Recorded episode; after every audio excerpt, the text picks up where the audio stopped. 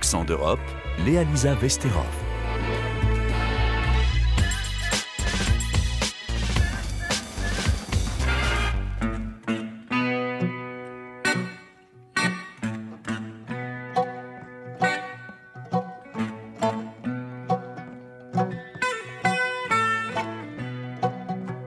Bonjour, c'est un phénomène répandu en Europe mais largement délaissé par les politiques publiques. L'afrophobie, c'est-à-dire le racisme et la discrimination raciale contre les personnes d'ascendance africaine. Trop peu de pays de l'Union européenne se sont véritablement emparés du problème pour le combattre. Il y a un an, le Conseil de l'Europe le pointait du doigt. En Italie, ce sont donc les jeunes afrodescendants eux-mêmes qui mènent le combat contre des discriminations et des stéréotypes persistants, alors que les Italiens sont l'un des pires élèves de l'Europe en termes d'intégration et que la politique migratoire de l'extrême droite associée à une méconnaissance des liens historiques entre l'Afrique et l'Italie ne font rien pour arranger les choses. Plus d'un million de personnes d'origine africaine vivent en Italie. Le reportage à Rome de Blandine Hugonnet. Nous sommes dans un palais romain géré par l'Union européenne dans la capitale italienne. Ce jour-là, la parole est donnée aux afro-descendants d'Italie, des Africains en attente de devenir citoyens italiens ou des citoyens italiens d'origine africaine, comme Marie-Paul Nguessan, trentenaire née en Côte d'Ivoire, qui vient témoigner de ce que vit une jeune femme qui a la peau noire en Italie. J'ai vécu tellement d'épisodes racistes dans ma vie que je les ai intériorisés et je finis par les minimiser. Mais ce qui m'a beaucoup marqué quand j'étais au lycée, le jour du bac, j'avais pris le bus et j'avais mon gros dictionnaire de grec à la main. Malgré tout, un monsieur est venu me demander si je pouvais venir faire les ménages chez lui. Preuve que pour lui, c'est évident qu'une jeune fille noire de 17 ans ne doit pas faire des études, mais être disponible à 7 heures du matin pour aller faire le ménage chez lui.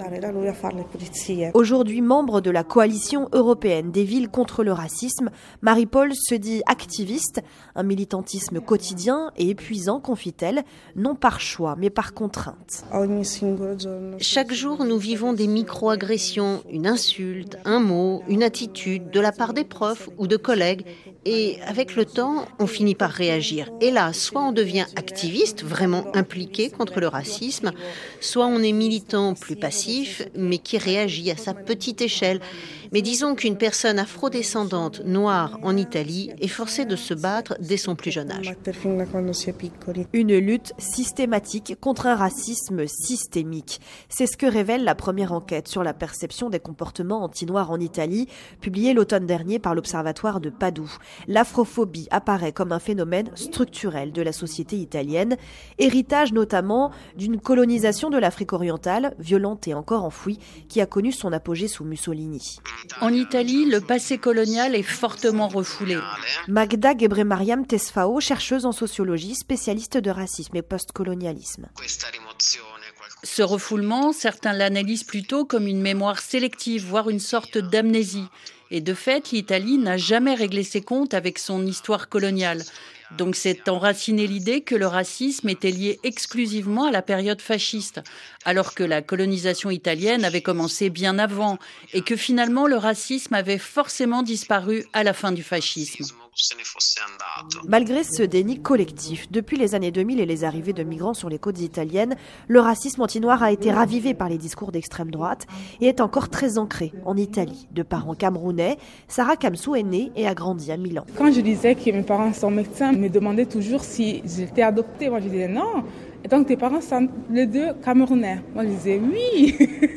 Et eux, pour eux, c'était impossible qu'un noir soit médecin. Pour changer ce regard discriminatoire, cette journaliste de 25 ans a décidé de créer son propre média. Bienvenue sur Afrique Story, qui vous amène à la découverte des personnages qui ont marqué l'histoire de l'Afrique. Avec son site, Sarah Kamsou veut combattre à la fois l'ignorance et la médiatisation qui alimente l'afrophobie italienne. Les gens ne savent rien des infos sur l'Afrique. Donc, il y a une ignorance, mais aussi des institutions qui veulent invisibiliser dans les médias, c'est très commun de voir des images des migrants, mais on n'appellera jamais un Africain pour parler dans les débats publics.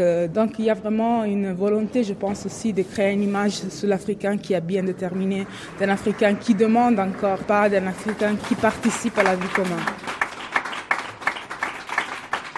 Cette fille de Camerounais l'assure, elle ne craint pas tant la nouvelle chef du gouvernement souverainiste Giorgia Meloni que la persistance des préjugés.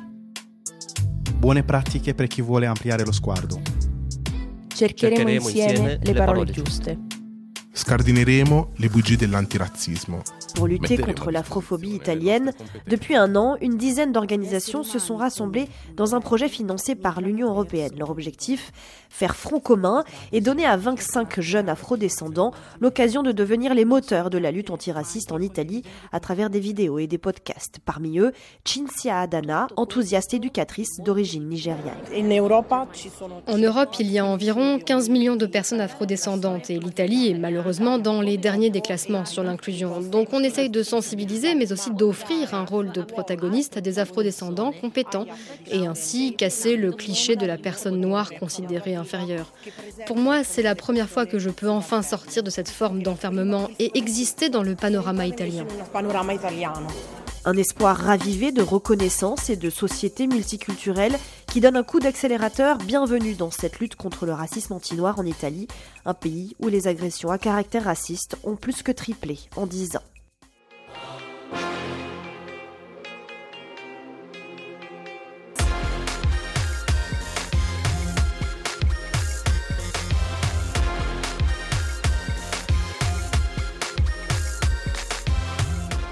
Faire soigner par un médecin à la peau blanche, en Suède, aucun problème. Il suffirait de demander. Dans ce pays du nord de l'Europe, une réforme de la santé adoptée en 2010 a permis aux patients de choisir leur médecin, mais elle a conduit de manière inattendue à une discrimination des soignants d'origine étrangère. Carlotta Morteo.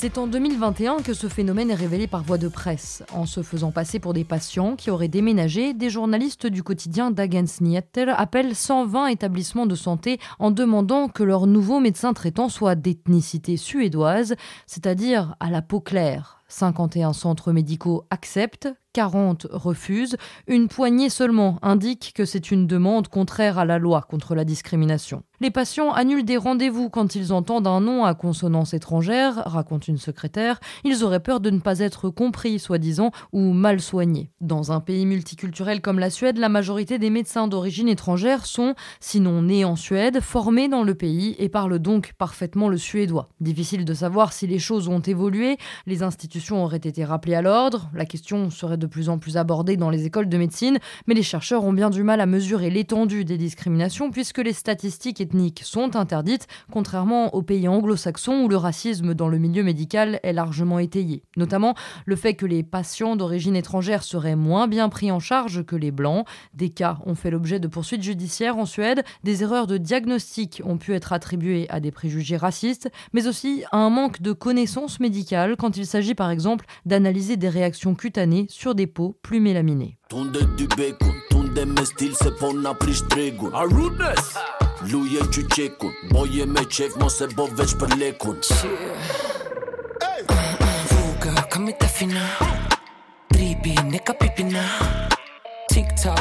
Voilà presque un an qu'il a ouvert ses portes à Pristina, la capitale du Kosovo. Le Bubble est le premier club queer du pays, un lieu où la communauté LGBTQI peut enfin sortir et se retrouver sans craindre d'être agressée. Durant les premiers mois, une présence policière a d'ailleurs dû être maintenue devant l'établissement car dans ce petit pays d'Europe du Sud particulièrement conservateur, l'ouverture d'un tel bar n'a rien d'évident. Le reportage de Simon Rico.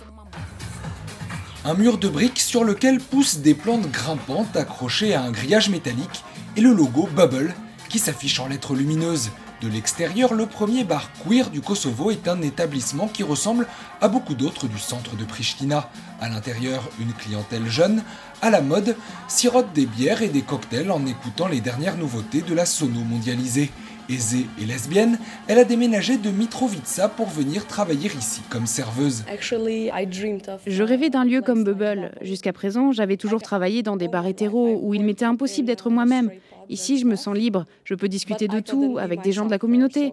Je peux enfin être qui je suis vraiment. Lend Mustafa, l'un des deux fondateurs de Bubble, avait ce projet en tête depuis 2016, mais il lui a fallu plus de six ans pour que son bar queer puisse voir le jour à Pristina. Uh, en tant qu'activiste de longue date pour les droits des personnes LGBTQI+, au Kosovo, je m'étais rendu compte qu'un lieu comme Bubble était absolument nécessaire. Il fallait un lieu où les gens ne sont pas jugés et une scène où les artistes artistes queer peuvent pleinement s'exprimer. Nous voulons également être un espace de soutien financier pour la communauté. Six personnes trans ont ainsi pu financer leur opération pour changer de genre grâce à des fonds levés par le bar. Un soutien rare et précieux dans un Kosovo très conservateur où être homosexuel ou trans est encore tabou, voire risqué. À l'ouverture du bar, une patrouille était ainsi déployée en permanence devant l'établissement, car son fondateur, Lend, veut à tout prix éviter un incident homophobe. S'assurer que c'est un endroit sûr, c'est quelque chose de compliqué. Ça a nécessité beaucoup d'efforts de notre part pour pouvoir revendiquer le terme de safe place. Nous avons dû coopérer en amont avec la police et nous payons une société de sécurité privée. Dans le bar, nous avons installé un panic button et il y a aussi des caméras de surveillance partout. Des procédures de sécurité sont également prévues pour que toute la communauté se sente parfaitement bien à l'intérieur de Bubble. Ouvert de 9h à minuit, 7 jours sur 7, Bubble est devenu un véritable lieu de vie pour toute la communauté LGBTQI+, du Kosovo et une bulle culturelle. Chaque week-end, la scène du club accueille des shows du premier collectif local de drag queen. Vicky, 35 ans, les cheveux teints blond platine et de longs cils noirs recourbés, en est l'une des vedettes. Vous savez, ici, 95% des gens sont musulmans. Pour beaucoup, il est toujours inacceptable d'avoir une communauté LGBTQ+, sans même parler de drag show. Mais ce bar a rendu tout cela possible. Les gens savent ce que nous faisons ici, et jusqu'à présent, rien de mauvais n'est arrivé. Pour être honnête, ça m'épate. Au début, à l'ouverture, on avait un peu peur, je dois l'avouer. Mais aujourd'hui, on se sent bien ici. Et c'est la meilleure nouvelle, à mon avis. Grâce à la publicité de Bubble, le collectif drag de Vicky s'est élargi ces derniers mois. Bientôt, Aisé pourra peut-être financer sa transition grâce à un financement participatif initié par le bar. Son patron a en tout cas ouvert la voie. Il y a quelques années, Lend Mustafa est devenu le premier homme trans du Kosovo à apparaître à visage découvert dans les médias. Désormais, la prochaine étape pour la communauté LGBTQI+ locale, ce sera de pouvoir sortir de cette bulle et de se sentir en sécurité dans tout l'espace public à Pristina et au-delà.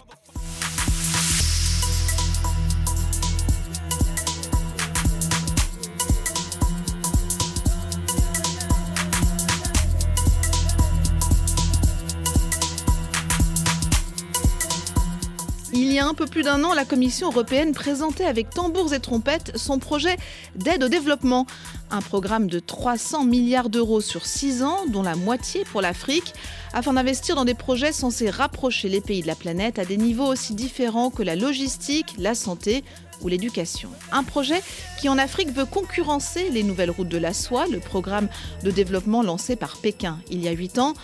Mais au bout de 14 mois, ce programme mondial européen peine à trouver sa vitesse de croisière, Pierre Benazé.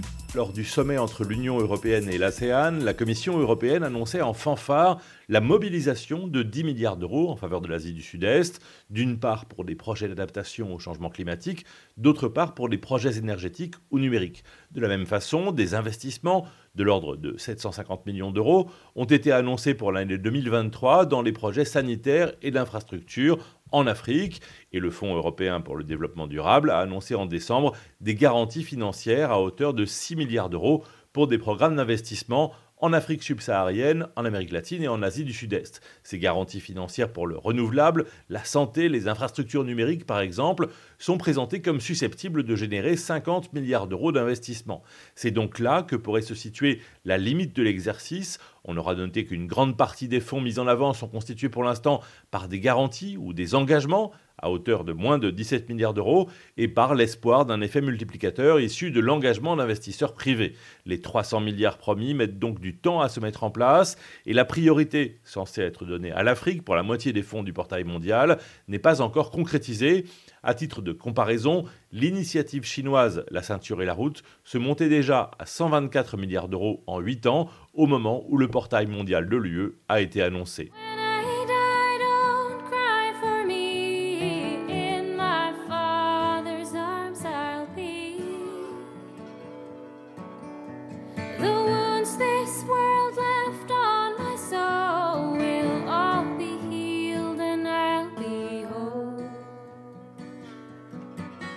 Le thème des migrations est un sujet hautement inflammable en Europe entre ceux qui demandent l'abolition des frontières et ceux qui prônent la politique immigration zéro.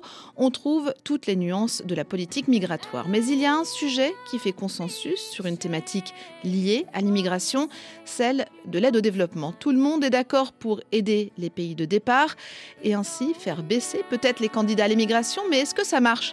C'est l'œil européen de Francine Beretti. Aiutiamoli a casa loro, aidons-les chez eux. En Italie et ailleurs, c'est la réponse magique à qui explique que les migrants sont des personnes qui cherchent une vie meilleure en Europe. Plutôt que de financer des associations d'accueil ou des politiques d'intégration, Matteo Salvini, le chef de la Ligue, a une solution très simple. Dépensez-le en Afrique, cet argent, parce qu'avec ça, on creuse des puits, on construit des écoles et des hôpitaux. Je le répète, il n'y a pas d'avenir pour tout le monde en Italie, malheureusement. Alors je préfère donner l'argent à leur pays pour les aider, sans les faire mourir en Méditerranée. Si Matteo Salvini parle en fait d'aide au développement, et pas de financer trois associations de 68 arts qui creusent des puits, il pourrait y avoir une idée intelligente derrière ça. L'aide au développement, c'est une aide d'État à État. Un pays riche prête de l'argent à un pays pauvre. Tous ensemble, les membres de l'Union européenne lui consacrent environ 70 milliards d'euros par an. Si on donne à des pays pauvres, ils vont se développer et les habitants n'auront plus besoin de partir à l'étranger pour se construire un futur ou aider leur famille. En 2019, le Premier ministre français Édouard Philippe exprimait la même chose que Matteo Salvini, mais de façon plus subtile. Il est logique que les ressources que nous consacrons à cette aide servent notre politique migratoire, non seulement en traitant dans la durée, par un appui à des projets économiques ou sociaux, les causes profondes des migrations, mais aussi plus directement en soutenant les projets visant à développer les capacités de certains États à maîtriser leurs frontières, à combattre les réseaux de passeurs ou encore à moderniser leur état civil. L'idée que le développement va permettre de tarir les flux migratoires est extrêmement répandue en politique, à droite, mais aussi à gauche. Et elle est parfaitement fausse. Hillel Rapoport est professeur à l'école d'économie de Paris et il est catégorique. Depuis une trentaine d'années, les chercheurs l'ont démontré. Toutes les évidences empiriques qu'on a pu euh, mobiliser montrent et démontrent le contraire. C'est compliqué de résumer 30 ans de recherche en quelques secondes, mais je tente. Pour migrer, il faut avoir un peu de ressources. C'est un investissement, ça coûte cher. Il faut payer les transports, les visas, les passeurs, l'hébergement. Ceux qui migrent ne sont donc pas les plus déshérités. Pour l'Europe, par exemple, les pays d'immigration sont ceux d'Afrique du Nord. Les habitants des pays très pauvres, du Niger, du Tchad, du Mali, les quittent beaucoup moins. Ils n'aspirent pas forcément à migrer car le quotidien prend toute leur énergie. Migrer, c'est un projet compliqué. Et non seulement l'aide au développement ne limite pas les flux migratoires d'un pays pauvre, mais à moyen terme, elle les favorise. Quand ce pays va se développer, les taux de migration, à la fois parce que les aspirations vont changer, les niveaux d'éducation vont augmenter et les moyens dont disposent les gens pour investir dans la migration vont augmenter, toutes ces euh, choses-là vont aller dans le même sens, vers plus de migration et non pas vers moins de migration. Aucun lien entre aide au développement et immigration alors? Vraiment? Elles sont liées, mais il faut les lier dans l'autre sens et poser la question comment les politiques d'immigration permettent d'encourager le développement dans les pays de départ. Il y a énormément de recherches qui montrent les effets potentiellement bénéfiques d'une politique d'immigration plus ouverte vers le développement, pour le développement des pays euh, en développement, des pays pauvres. Même l'économiste Hillel Rapoport a du mal à sortir cette affirmation, tellement elle est sensible politiquement, explosive même. Ça rappelle à quel point nos discussions sur l'immigration sont très mal informées. Il faut débattre de politique migratoire, ça ne doit sûrement pas devenir un sujet tabou, mais autant le faire avec des constats scientifiques pour tenter d'avoir un débat rationnel plutôt que des pseudo-solutions fondées sur un ressenti. Cette dérive concerne la plupart des responsables politiques, quel que soit leur positionnement par rapport à l'immigration.